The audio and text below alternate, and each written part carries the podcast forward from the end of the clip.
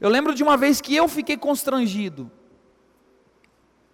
Quando eu trabalhava na TBG, a primeira vez que a gente saiu, a gente saiu para fazer uma, um trabalho numa estação. E a gente saiu para almoçar. E naquele dia eu fiquei muito constrangido. Porque aí chegamos lá, aí todo mundo, aí o pessoal dando risada, contando piada, umas piadas nada a ver, e eu dando risada lá também. Aí chegou um rapaz, sentou do, na nossa mesa ali, do nosso lado, fechou os olhos e começou a orar. Aí eu fiquei constrangido. Aí eu perguntei para o meu amigo de qual religião ele é. Ele é testemunho de Jeová.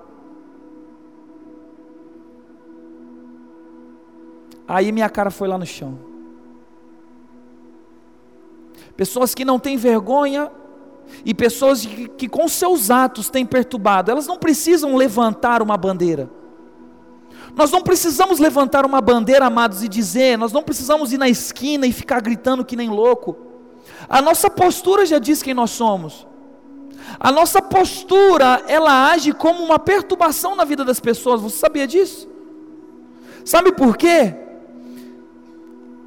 vai levando uma vida plena. O dia que você dá um deslize, tem um monte de gente para te acusar. Isso prova que tem um monte de gente te olhando. Tem um monte de gente prestando atenção nos seus atos. Tem um monte de gente vendo se você faz tudo certo. Sabe? Amados, nós perturbamos as pessoas com os nossos atos, com o nosso amor, com aquilo que nós somos, com aquilo que o Senhor tem feito no nosso coração. Sabe, um dia eu bebia, hoje eu saio na mesma roda dos meus amigos e não bebo mais. Antes eu fumava, hoje eu saio na mesma roda dos meus amigos e eu não fumo mais. Sabe, antes eu andava que nem um, um doido e um largado. Hoje eu pego a minha família no domingo, trago para a igreja, coloco a Bíblia debaixo do braço e vou para a igreja. Eu sou um convertido, aleluia. Nós precisamos entender isso, que os nossos atos perturbam as pessoas. Os nossos atos de justiça perturbam as pessoas. Precisamos ter a compreensão exata disso. A palavra de Deus diz o que? Para a gente, em Mateus capítulo 6, para nós não sermos como os fariseus. O que, que os fariseus faziam? Eles ensinavam, mas eles não faziam, eles não praticavam aquilo que eles ensinavam, amém? É o que o Espírito está fazendo com a gente. Está nos ensinando a falar, mas antes disso, a praticar aquilo que falamos. Nós precisamos ser amados e não simplesmente fazer. Já preguei sobre isso aqui. Então, que em nome de Jesus, nesse ano de 2020, nós precisamos ser perturbadores nos nossos atos. A minha pergunta é: o que você está fazendo de diferente? O ano mudou. O ano mudou. E o que você já fez de diferente esse ano? Quantas pessoas você já ajudou? Quantas pessoas você já foi Cristo na vida delas? Nossa, Fê, que heresia, você vai ser Cristo na vida de uma pessoa? Sim, amados. Nós somos cristãos. A palavra cristão diz que nós somos pequenos cristos. Nós precisamos entender a nossa identidade e o nosso chamado. Amém? Eu acho achei muito interessante no final do ano, lá na, na casa da minha mãe, meu irmão comprou uma mesa bem grande lá, para a gente ficar reunido e conversar. E a minha irmã pediu que eu desse uma palavra. E na verdade me pegou desprevenido, eu não sabia o que eu ia falar. E eu falei sobre graça e misericórdia. E a palavra diz que a graça e a misericórdia elas se renovam todas as manhãs da nossa vida. Por quê? A graça e a misericórdia ela só se renova na nossa vida para nos dar uma oportunidade de fazer diferente. É por isso que se renova. É uma oportunidade para a gente fazer diferente aquilo que a gente fez errado hoje. Por isso que é de manhã, Entendeu? Porque você está começando o dia, na viração do dia. É de manhãzinha. Então a graça e a misericórdia se renova para você fazer diferente aquele dia, aquilo que você não fez no dia passado. Amados, nós agora estamos em uma outra década. Nós estamos em um novo ano. E a minha pergunta para você é: o que você está fazendo de diferente? A graça e a misericórdia, elas são as responsáveis por nós não morrermos. A palavra de Deus diz que todos nós somos como ovelhas destinadas ao matadouro. Nós só não vamos, nós só não vamos para a morte porque, por, por conta da graça e da misericórdia. A misericórdia é aquilo que eu não aquilo que eu mereço, mas o Senhor não me dá. Eu mereço morrer. Eu mereço ser punido, mas ele me ama demais e ele não permite isso. E a graça é aquilo que eu não mereço, mas ele me dá. Ele me dá porque ele confia na minha mudança. Ele confia no que, no, ele confia na, naquilo que está sendo feito em mim. Então é por isso, amados. Então, graças ao Senhor. Hoje nós estamos finalizando o domingo, amanhã, na segunda-feira de manhãzinha, uma porção de graça e misericórdia vai ser renovada na sua vida. E o que você vai fazer com ela? O que você tem feito com essa porção de graça e misericórdia na tua vida? Você continua murmurando? Você continua não fazendo nada para o Senhor? Faça diferente em nome de Jesus. Ponto 3. Os Elias é, desta geração, eles, ele, ele gera uma santa inconformidade, inconformidade com o que está errado. Em Romanos 12, capítulo 2, diz assim: Não imitem o comportamento e os costumes deste mundo, mas deixem que Deus que Deus os transforme por meio de uma mudança em seu modo de pensar, a fim de que experimentem a boa, agradável e perfeita vontade de Deus para vocês. Nós estamos mudando ah, os nossos padrões de vida. Os nossos padrões têm se inclinado no mundo. nós nos vestimos quando, como o mundo dita. Nós, nos, nós falamos o que o mundo fala.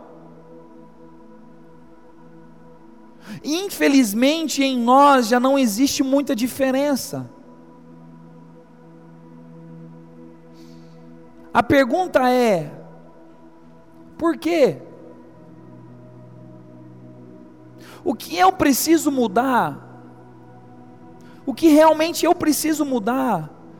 A palavra diz para mim não me conformar. Sabe o que é conformar, amados? É você chegar num local de trabalho e um amigo seu falar: hoje o dia vai ser uma porcaria, e você concordar. Isso é ser uma pessoa conformada. É você ver alguém amaldiçoando uma outra pessoa e você concordar. É você participar de uma roda de fofoca e a pessoa está lá destrinchando a outra pessoa e você fala, é mesmo. Isso é ser conformado. Amados, nós precisamos entender quem realmente somos. Se somos filhos, nós não podemos ser conformados, nós precisamos ser inconformados.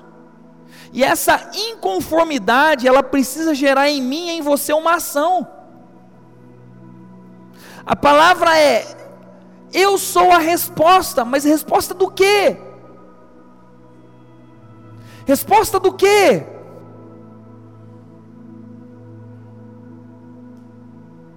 Elias era um dos sete mil que ainda restavam em Israel que serviam ao Senhor. Todos adoravam outros deuses, mas Elias sabia quem ele era em Deus, sabia o seu chamado e não se conformava que todo o povo não reconhecesse o Deus como o Senhor.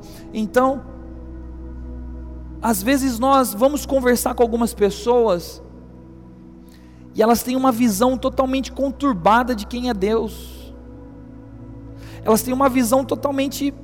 É por isso que eu gosto daqueles, daquelas rodas de, de discussões. Porque quando a gente vai conversando, então vai gerando um, um, um, consenso ali, vai gerando uma ideia. E queira ou não, uma ideia vai se encaixando na outra, e nós vamos afunilando e vamos afinando todas as ideias ali. Só que a palavra de Deus diz que eu não posso ser conformado, amados. Eu não posso entrar em um lugar de caos e falar, não, é assim mesmo. Você não pode chegar na tua casa e ver lá a tua família sendo destruída por Satanás e você falar, não, é isso mesmo. Você não pode olhar para o seu filho, para os seus filhos e, e, não verem ele vindo na eles não, não vindo, não vendo eles vindo na igreja com você e você se conformar e você falar assim, não, é assim mesmo. Amados, você precisa ser um inconformado, e a sua inconformidade, ela precisa ser gerada no secreto, não é em ações exteriores. Você precisa colocar seu joelho no chão e começar a orar, porque nós temos o Deus das causas impossíveis, amém? Amém? Então, tudo que você, tudo que gerar uma inconformidade no teu coração, entende que o próprio Espírito está gerando isso dentro de você. E se ele está gerando isso dentro de você, amados, é que ele quer te usar em nome de Jesus para você fazer diferente.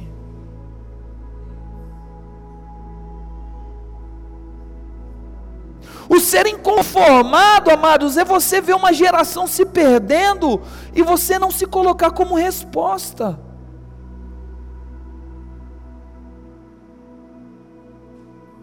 Sabe, a pessoa mais importante para minha casa, aqui para mim, para minha esposa, é a nossa filha.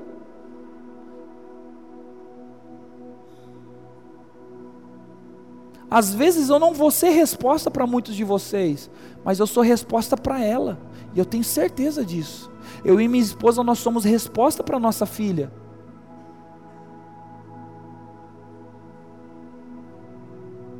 Se tem alguém que eu preciso garantir lá no céu, é a minha esposa e minha filha. Preciso garantir que elas estejam comigo lá. Ah, Fê, mas você não conhece a minha vida. Você não conhece a, a, a, a, situação em que eu fui criado. Você não sabe, eu não, não tive um pai, não tive uma mãe, não tive isso, amados. Nós temos um Deus das causas impossíveis. Coloca o seu joelho no chão e clama. Começa um ano diferente. Eu estou falando para você aqui ó, que já abandonou, que já não ora mais para os seus filhos. Volta a orar, volta a clamar, volta a chorar por eles, por seus pais, por sua família que está sendo destruída, que está sendo destruída pelos vícios. Eu não sei, volta a clamar volta a chorar, seja um inconformado, não se conforme com a situação em nome de Jesus. Não se conforme com a vida que você é levado. Amados, não viva menos com Deus hoje aquilo que você viveu ontem esteja numa progressão, numa crescente, que seja passos de formiga, mas não tem problema, você está crescendo. O problema, amados, é o retrocesso. O problema, amados, é a porca, depois de lavada, ela voltar para a lama. Esse é o problema.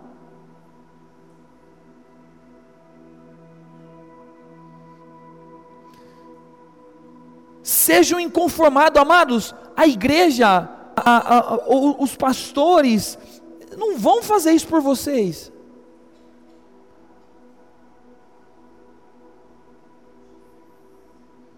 Você é o Elias da sua casa.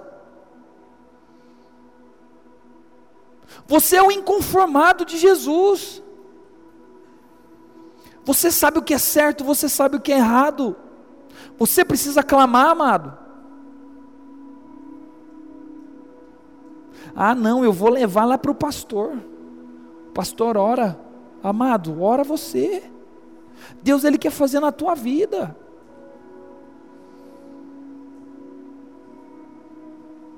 Em nome de Jesus, esse ano vai ter muitos de vocês aqui testemunhando aquilo que o Senhor fez na vida de vocês. Só que deixa eu falar aqui, o processo não vai ser fácil. Vai ter muito choro, vai ter muita lágrima, mas o Senhor está colhendo cada lágrima sua, e Ele vai regar o teu jardim, Ele está colhendo cada situação, cada clamor seu. E vai chegar um dia como um testemunho aqui de final de ano, não sei, de meio de ano. Você vai falar: um dia eu estava assim, um dia minha família estava assim, mas eu decidi colocar o meu joelho no chão. Eu comecei a orar, eu comecei a clamar. E o Espírito foi me dando estratégias, o Espírito foi me posicionando. De repente eu fui recebendo ajuda de outras pessoas. Hoje a minha vida está totalmente mudada. Hoje a minha casa está totalmente restaurada. Amados, não viva menos daquilo que o Senhor planejou para você viver. Não viva menos. Não viva aquém dos sonhos do Senhor para a tua vida. Não viva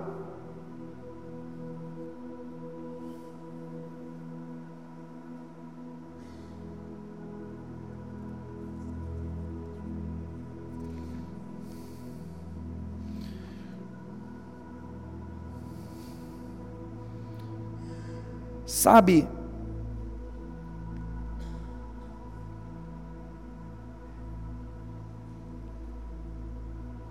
Que me preocupa muito é a questão do legado.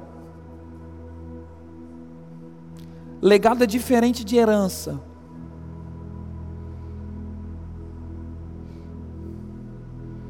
Legado é uma construção, é um caráter, é algo que foi formado, é algo que foi deixado.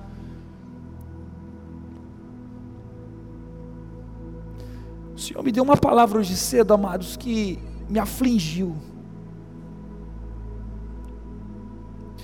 E eu não iria falar ela.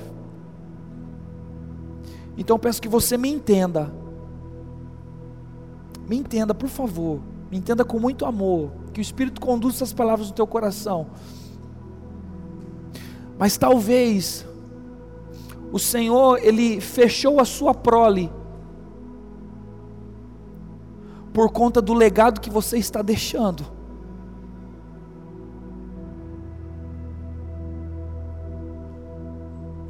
Entende isso? Entende isso? Nós vemos na Bíblia tantos e tantos filhos, tantas e tantas gerações sendo retiradas por Deus por falha dos pais. Por falha dos pais, por um legado corrompido.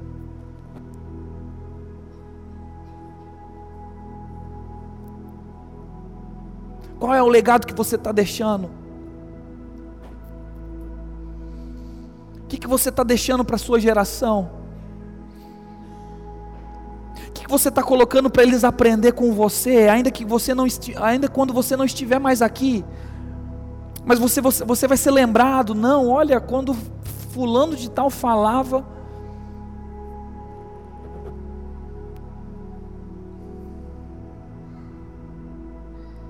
Qual é o legado que nós estamos deixando, amados?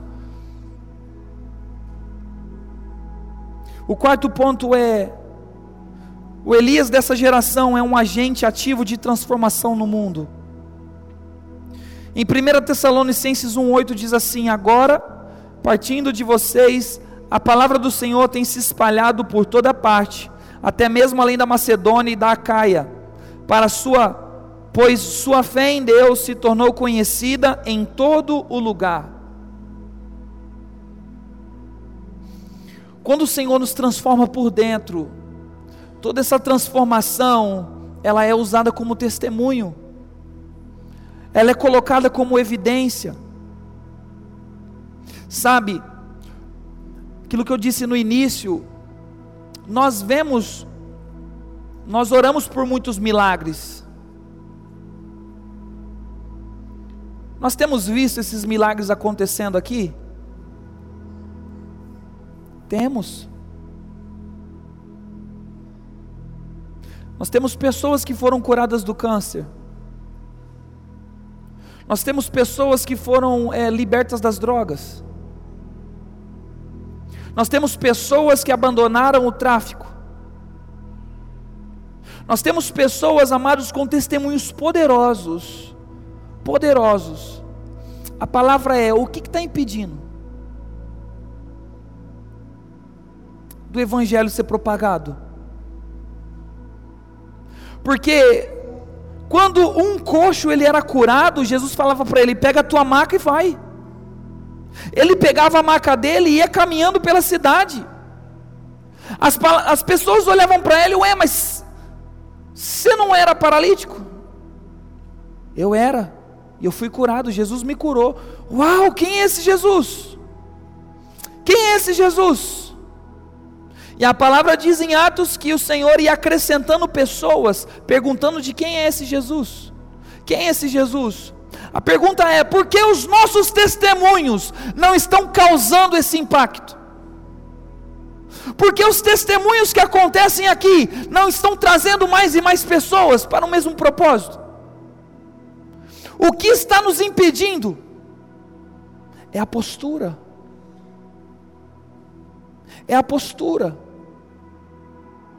é o verdadeiramente eu abandonar o filho imaturo e me, e, e me apossar da maturidade. É eu verdadeiramente declarar: não, aquilo que o Senhor já fez na minha vida, eu já posso usar para abençoar outras pessoas. Aquilo que o Senhor já me libertou, eu posso usar para libertar outras pessoas. Eu não preciso de mais. Ele vai me construindo, ele vai me aperfeiçoando. Ele vai me moldando, mas o que eu já tenho já é muito para ele para eu ser usado. Então você não precisa de mais, amados, você não precisa de um curso de teologia.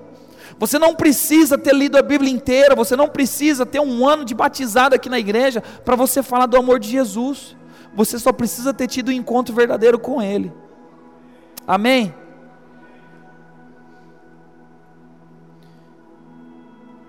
Eu estava de tu terminando. Eu estava preparando a palavra hoje de manhã. E o Espírito, o Espírito, ele, ele me mostrou essa moeda. Essa moeda estava em cima da minha mesa.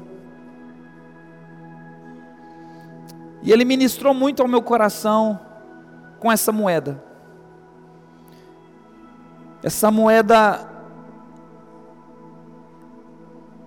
são mil cruzeiros. São mil cruzeiros. Quem já, já usou essa moeda aqui? Os mais antigos aí. Mil cruzeiros.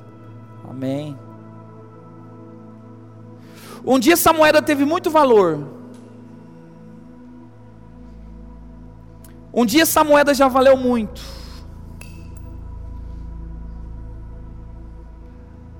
Mas hoje ela não vale nada. Apesar de ser dinheiro, apesar de um tempo ter tido muito valor, presta atenção aqui, amados. Hoje ela já não vale muito.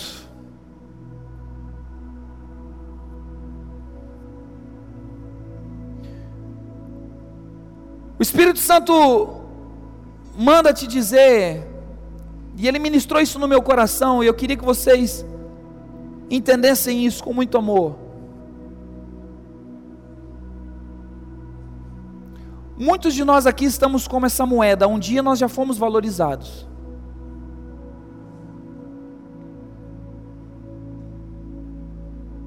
Um dia você já foi muito valorizado. não sei os lugares, mas você já foi muito clamado, você já foi muito solicitado.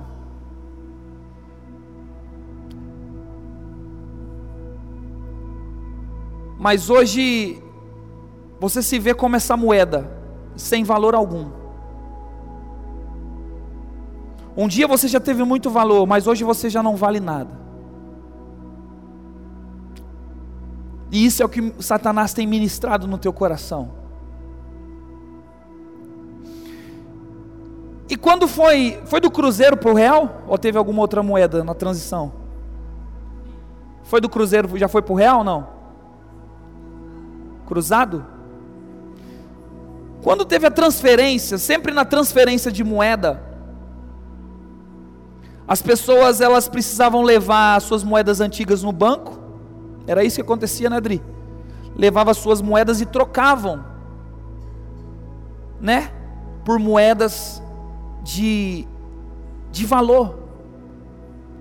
E mil cruzados viraria um real hoje? Não sei, acho que nem um real, né? Não sei quanto que vale. Mas vamos pensar assim que mil cruzados, mil cruzeiros, se você fosse trocar no banco, ele valeria um real. Eu lembro de uma vez que a, a gente gostava muito de entrar em casas assim abandonada. E uma vez a gente achou um cofre e tinha um monte de moeda, cara.